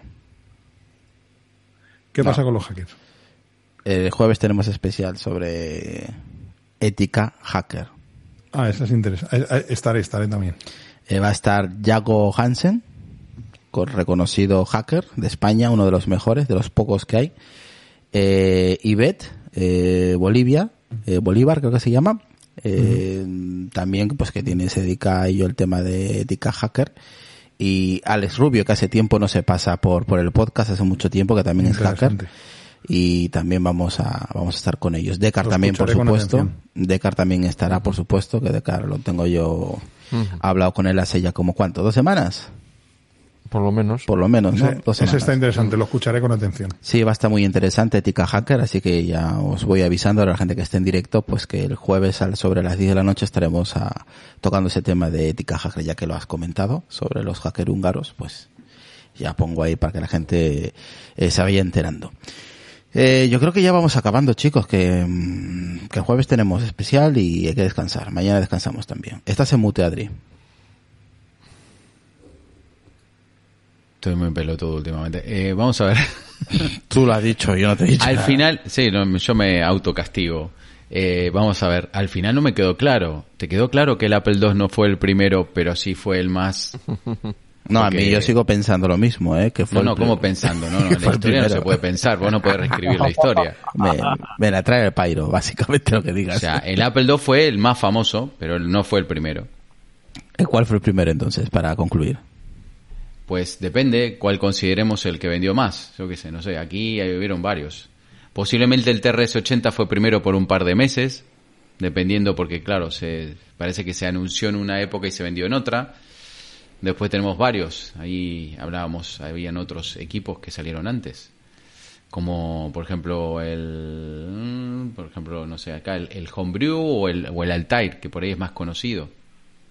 ¿Vale? O el, por ejemplo, este que habíamos hablado, el Micra Lene, que es de la compañía Sí, francesa. pero donde yo quería llegar es que el no es que se pasa haya... es que nadie los conoce, estos modelos, por eso te digo. Claro, pero el el- más famoso, el que más, digamos, es como, es como decir si el iPod es, es el primer reproductor de MP3. No, pero fue el que No lo es. el que más vendió, Vale, el pues más conocido del todo. Pues el que más conocido, el que más vendió, lo que fuera. Si yo te digo, a cualquiera agarro por la calle, le digo, un reproductor de mi MP3, ¿cuál fue el primero? Te dice iPod. Ahora, no te va a decir el, ¿cómo se llamaba? Había uno que se llamaba antes que era también... Era el, ri- el río, puede ser. El río, río. Por ejemplo. no te va a MP3 decir el río ni río. te va a decir otro más, ¿sabes? Se dan una mierda, tío, me cago. Claro, porque nadie se acuerda de ellos. Es que suele pasar Hombre. eso. Le cargaban las canciones por puerto paralelo. Fíjate si era una mierda. Joder. que tardabas un siglo en cargar las canciones, madre mía. No, no, yo también pasé por ello, ¿qué te crees tú? Que yo empecé con la informática con 7 años, tengo 35, o sea que recuerdo muchas cosas de las mierdas que, que tuve que tragar también. Eh, pues nada, ya vamos acabando, chicos. Eh, ha sido un... Vale, entonces quedamos en conclusión eso. No fue el primero, pero fue el más famoso. No, digo. yo- Qué ¿Te argentino. diste cuenta que nunca, nunca, Qué argentino nunca eres, dice- tío. No, no soy argentino, pero tú eres así, tienes, no tienes el brazo torcido, tienes acá entablillado, ¿no? Que- Que, O sea que ganó, ganó Borja. No, ¿Cómo que no? gané yo, es lo que yo decía. Vamos a ver, ¿de quién es el podcast? Siempre Pues ya igual. sabemos quién ha ganado. Siempre igual. ¿Qué dices, Lucas? Esto no Qué es mal perdedor que. Yo digo que sería igual como decir si WhatsApp fue la primera red social o el- la mensajería instantánea y no, no fue la ma- la primera, pero Claro. Exactamente. Iros un poco ¿Ves? por ahí. ¿Te diste cuenta? Ahora va a cerrar, va a cerrar el podcast, pero sé que te, En te cuanto calla como... el debate, dice, "Nada, bueno, que me voy, que tengo que descansar. Bueno, ya, ya terminamos. Me encanta cómo cambia de tema. Bueno, ya vamos, a- ya vamos cerrando ya. Venga, pero bueno, sí, sí, sí. eh, Borja tiene algo de razón. Le voy a dar un, un 30% de, de su razón. Uy. Anótalo y escribilo porque esto va a ser la única vez que te la va a dar. Es normal que va, a dejar, que va a quedar grabado esto. O esta parte la vas a cortar. No, eh, dice aquí, la primera red social fueron los radioaficionados. Yo creo que ese fue el primer podcasting, se podría decir. Perdona, la primera red social es la gente en la puerta de la casa en el pueblo, toma, a la fresca en verano. Claro, Ah, ya, eh, se juntaban con las todos. sillas ahí. El Yo- cotilleo, eh. ¿Os acordáis sincronizando de, información. de igual? Yo usaba, me acuerdo, el primer chat. El primer chat que usé yo fue el IRC. El IRC. Y el ICQ.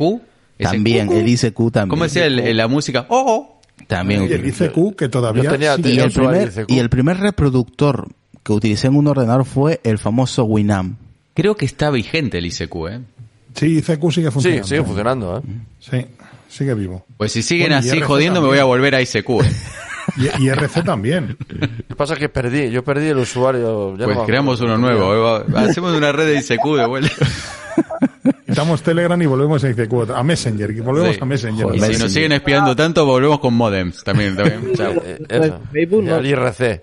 ¿Sabes que tenemos? Hay una, hay una un- teoría de seguridad informática Mm. que dice que utilices plataformas obsoletas porque hay ciertos soportes y plataformas obsoletas que es imposible que alguien pueda leer esos soportes o esas plataformas. Es decir, tú te lías ahora a intercambiar, por ejemplo, información confidencial en disquetes y quién es el guapo que tiene una disquetera para leer un disquete de tres y medio. Cuatro. Cuatro pringados. Entonces, Yo si ya te pones yo. con cintas de cassette o con cintas de, o con disquete de 5 y un cuarto, pues es Cinco muy y un cuarto no tengo. Yo claro, sí. es muy Cinco complicado cuarto sí que que era- si tú pierdes ese disquete, alguien vaya a meterlo en un lector y lo va a leer. Sin embargo, si pierdes un pendrive, Eso es lo que usaba yo de USB, Los cinco y un cuarto utilizaba yo en el instituto. Cuando entonces vamos a empezar a intercambiar información confidencial en disquetes de 5 y un cuarto porque nadie los puede leer. Jo, lo- lo- los lo- los, cuatro. los, los, los, los de los discos de los cinco y un cuarto, joder, los que compré, tío. Joder, ellos se rompían con mirarlo. se rompía. Y Se los de colores de buah. 5 y un cuarto, que Sí. eran, venían así de naranja, amarillos. bueno. Aquellos eran malísimos. Los únicos que me- a mí me gustaban los Nasua y los 3M. Los, yo utilizaba 3M. Ah, Los buff, acá nos llegaron los buff. Los. BAS también, Mm. sí, pero menos. TDK también creo que que había alguno, ¿no? Mm. No se llega a ver TDK, no me acuerdo ya. Dice, dice aquí Jazz. Dice, yo de 5 un cuarto. Yo también utilicé eso. Dice Wisinet, dice IRC hispano está bajo mínimos, dice por ahí. Pues Pero nada. sigue vivo. Sí, es que hubo unas movidas muy raras en el, en el IRC. Hubo unas movidas... pff, Es que eso era la muy- selva. muy- ¿Eh? O sea, que eso era la selva. Sí, no, no, no, no por las movidas de los usuarios, no, hubo a, a nivel de hosting, a- hubo, hubo cosas muy... pff, yo, yo no, yo no, vamos, no me interesaba para nada, pero vamos, hubo historias muy raras. De todos modos hemos pasado por muchas fases, porque luego pasamos por el IRC, pasamos por el Messenger, luego Mm. la época dorada de los foros, que todo, joder, para buscar cualquier cosa en internet te metías en un foro. Sí, Claro. sí, sí, para de descargar, capa caída. para descargar programas, todo eran Sí, o a foros. buscar información, cualquier cosa. Ahora parece Sí, que sí, todo sí. es Facebook y Twitter, pero es Mm. que antes de Facebook y Twitter ha habido 20.000 cosas y Facebook y Twitter caerán y vendrá otra cosa Vendrá diferente. otra, seguramente. exactamente. Dice aquí Jazz, dice tarjetas perforadas. Ese es más de Decar, ese es más de la época de Decar. Sí, no, yo no sé lo que Yo es eso, eso. yo eso sí, no lo usé, pero sí lo vi, cómo se usaban, sí. Mm. Pues nada, chicos, ahora sí vamos acabando ya, que se hace más tarde. Eh, venga, Lucas. Vamos acabando. Bueno, la verdad es que ha estado interesante escuchar cosas vintage. Muy, muy retro ha salido este podcast, este episodio. Casi de, de, de la prehistoria. Sí, parecía que estaba en el podcast de Retromática, o sea, con eso te digo todo. Sí, sí, tranquilamente, tranquilamente. Me siento halagado. Muchas gracias. No, de nada, a ver. de nada guapi. de ¡Ay, mi mujer me gobierna! Ese no es, ese es Sonia. es este. Espérate, que se acabe esto, joder. Sí, continúa, que lo busco. A ver, la Procaster, que se ha roto la Procaster. No, no, Ay, mi mujer me gobierna. esto tampoco es. ¿Pero qué estás buscando? Me he confundido de, de, de- de lista aquí de... ¿Dónde está? Es este. ¿Pero qué, qué es eso? Este es. ¡Ande este hombre! ¡Ah! Aquí. Hasta que lo he encontrado, tío. Sois la calle y dice, ya es nada. La cosa es pasarlo bien. Eh, venga, Lucas, acaba. Pues nada, hasta. hasta Para mí hasta el martes, que yo jueves no voy a estar. Os voy a dejar a vosotros ahí que habléis de cosas de hacker y todas esas cosas. Que Todas os esas cosas. Exactamente. Cosas muy, muy, muy complejas para pa mi entender. Muy, hack- muy, muy hardcore, ¿no? Sí, nada, demasiado técnico y no... Aunque, aunque seguro lo vais a hacer bastante ameno, pero nada, no me gusta esos temas. Para los que les gusten, para los nostálgicos, para vosotros, vamos. Qué cabrón. Vale, Lucas. Vámonos con el señor Decar. Venga, Decar. Bueno, eh, pues nada, pues es como siempre, un placer estar aquí recordando, recordando viejos tiempos. Una cosa sí tengo que decir, eh, que yo probé muchos ordenadores, muchos PCs, mucho ZX Spectrum, eh, eh, mucho Astra CPC, PC, PCW, pero cuando probé un Macintosh, un Macintosh Classic, aquello no tenía nada que ver con todo lo que había probado hasta, hasta entonces. Es- ¿A qué te ha gustado eso, Isra? Hombre, por favor. Al menos, oye, al menos ha salido la vena fanboy un poco, porque, Eh, madre eh, mía. No, no. Es que no tenía nada que ver. Yo probé cuando eh, me dejaron entrar en una habitación allí que tenían una- un ordenador que para mí era algo extraño, que era un ordenador así pequeñito, una pantalla de 9 pulgadas, y lo tenían allí como bajo siete llaves, y probé aquello y dije, esto, es que esto no tenía nada que ver con lo que había conocido yo hasta entonces. Pues nada, es un placer como siempre estar por aquí. Ya sabéis mi, mi podcast eh, Decknet y mi canal en Telegram con el mismo nombre. Bien, pues espero que te haya molado el episodio de Decar. Yo sé que estos episodios te molan. Así que nada, vamos con el señor Retromática. Pues nada, que no sé por qué hoy he estado como en casa. Hablando de cosas retro. Nada, está muy interesante. Yo, y desde aquí lanzo un llamamiento, si alguien tiene por ahí máquinas viejas, antiguas o tal, yo acepto donaciones, ¿eh? que estoy a- intentando armar una colección de máquinas antiguas, a ver si consigo un PC, algún ordenador de 8 bits por ahí, pero es que están cotizadísimos. ahora mismo... Isra tiene, Isra tiene un portátil de 16 pulgadas que creo que... Sí, ese ya... Joder, yo estaba pensando y lo tengo de frente. Al frente mío lo tengo. una cosa, con un procesador Intel, ¿no? ¿Qué, qué es Claro, eso de Ese Intel? ya es vintage. Y dentro de, dentro de 10 años van a decir que qué es Intel. Madre mía, este ordenador se Si calienta. ahora solamente hay Apple Silicon y, y AMD. ¿no? Un ordenador con ventiladores, pero ¿esto qué es? Hombre, tengo, oye, tengo un ordenador vintage, no me jodas, retro. en vez de apoyarme, tío, me, me entierras Madre más. mía. Pues nada, chicos, que fue, fue un gustazo, fue un placer hablar hoy de cosas viejunas. Y eso que nos hemos saltado el guion, pero vamos a la torera. Sí, pero bueno, es que Nada, ha quedado... No, ha quedado ha quedado bajo. chulo. Me ha gustado mucho porque también he recordado viejas épocas también.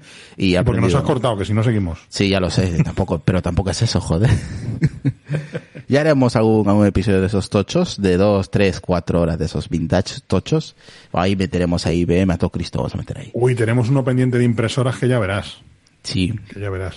sí, ahí podemos mezclarlo con IBM también. Podemos O sea, hacer. tú fíjate ahí tres horas hablando de impresoras, tío. O sea, Ojo, que yo de impresoras Y sé de marcas, marcas que desaparecieron también. Sí, sí, sí. De, Sí. to- de todas maneras, no hay que decir los episodios que vamos a hacer porque luego nos copian, tío. ¿Vale? O sea, callar y cerrar la boca y decirlo en privado. Nadie lo va a hacer igual, igual de bien que nosotros. Ah, eso no lo sé. Eso, Uh, qué bueno. Ahí- qué autoestima, ahí está. Eso, eso no lo sé, eso no lo sé, pero... Bueno, más, más que bien, no, más bien, como tenemos memoria y pasamos esa época más viejuno que nosotros, no creo que haya. Y con la ilusión de comentarlo, tampoco. Ah, pero bueno, ahí queda, pero bueno, es mejor no comentar nada porque luego salen y, La y, y nos joden el tema, así que Ah. calladitos. Calladitos estamos mejor. Eh, Adrián, Pues nada, también un- me encanta hablar de estos temas porque al final es parte de, de mi vida y bueno. y- nuestra y vida, porque, a ver, que tú seas más mayor que yo no significa que no haya pasado No, por bueno, yo hablo de mí, no hablo de ti. Bueno, vaya sasca que más Cuando tú hablas, pues hablas de ti. Yo, ¿cómo voy a hablar de ti? Vaya puñaladas que nos estamos metiendo. Nada. No, yo qué sé. Eh, a mí, yo qué sé, estos aparatos al final nos, nos han... Sabes que ha sonado feo, ¿no? Lo que me has dicho, ¿no? Bueno, nada. vos, vos sabés que te quiero. Estoy hablando de mí. Cuando hables tú de ti. Ha sonado un poco a Yo discusión vine a hablar de mi libro. Ha sonado, ha sonado muy déspota, muy... Es una discusión de pareja de es que Sí. ya no me sacas por ahí. Sí, es verdad. Es así. Somos como una pareja, en cierta forma. ¿no? Qué mal ha sonado, en fin, continúa. En realidad somos un trío. Joder. Eh, Lo incorporamos a Lucas también en el medio. Esto pero- mejora, lo arreglando porque terminamos hablando de lo que todos ya sabéis. ¿Sabes? ¿Vale? El Satisfyer sale, sale a. Siempre, siempre todo se va a lo sexual, che, pero por favor. Venga, acabar, acabar. Bueno, acabar suena feo también, pero bueno. Joder, macho, de verdad. Podemos acabar un Qué episodio desastre, no se puede decir nada. Bueno, nada, me despido, chau. No podemos, acabar, no podemos acabar un episodio normal, macho, de Ha verdad. sido rápido esto. Tú cuando digas acabar, 10 episodios detrás. Concluido y ya está. Eh, pues nada. Espero que se lo hayan pasado bien. Nosotros nos hemos pasado genial. Eh, hablando de, de. Nos hemos pasado teta. Si- vamos a hablar del tema sexual, le pasamos teta. Juan Bar dice gran episodio. Just Jats dice odio las impresoras. Llegó el AirPrint y me solucionó la vida. Bueno, eso sería para, para el episodio, pues eso que ya haremos más adelante. Bueno, os voy a mandar a todos a los 51, vayan y, y digan, venimos de parte de Apelianos, ¿vale? Voy a mandar a, voy a hacer un ray al compañero, eh, Cristal, Germán, eh, que ya alguna vez ha colaborado con nosotros hablando de, de videojuegos, de streamers y todo eso. Así que saludar saludarlo de, desde nuestra parte, ¿vale? Así que, hola, venimos de Apelianos, saludos. A ver si llega el ray ahí y eh, se lo pasamos ahí a, a los compis, ¿eh? Saludar de parte de Apelianos, ya que estáis viendo aquí el episodio con nosotros, estáis escuchándonos y viéndonos, pues ir para allí, ¿vale? Saludarlo. A ver, pues nada, ya le hemos pasado el ray al compañero Germán y ahí está, a ver qué nos dice el compañero Germán. A ver si? Ah, está aquí. Ahí está. ahí No está. puede ser, pero otra vez, Isra. al final, Let's go. Qué grande, tío. al final nos va a mandar a tomar por culo, verás. un saludo, Germán. Pues nada, un saludo a toda la gente que nos ha escuchado y nos ha visto en Twitch y a la gente de podcast, como siempre, un placer. Vale, así que nosotros pues ya nos vamos hasta, hasta el jueves. Mañana descansamos y ya regresamos el, el día jueves a lo- sobre las 10 de la noche, ya sabéis. Un placer a todos y hasta un próximo episodio. Chao. Chao chicos. Chao, chao. Chau, chau. Adiós.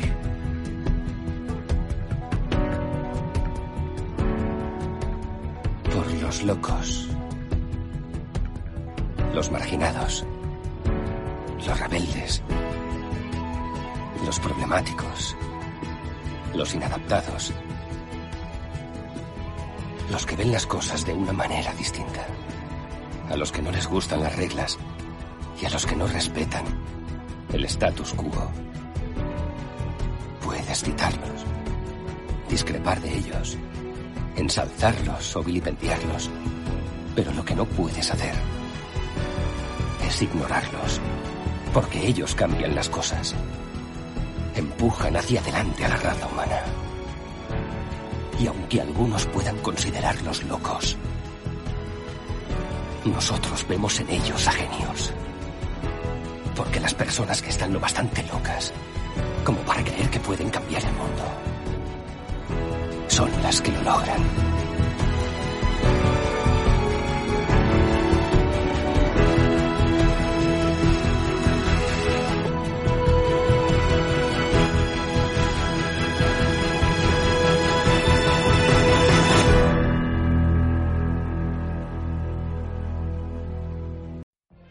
What if you could have a career where the opportunities are as vast as our nation, where it's not about mission statements, but a shared mission? At U.S. Customs and Border Protection, we go beyond to protect more than borders, from ship to shore, air to ground, cities to local communities. CBP agents and officers are keeping people safe.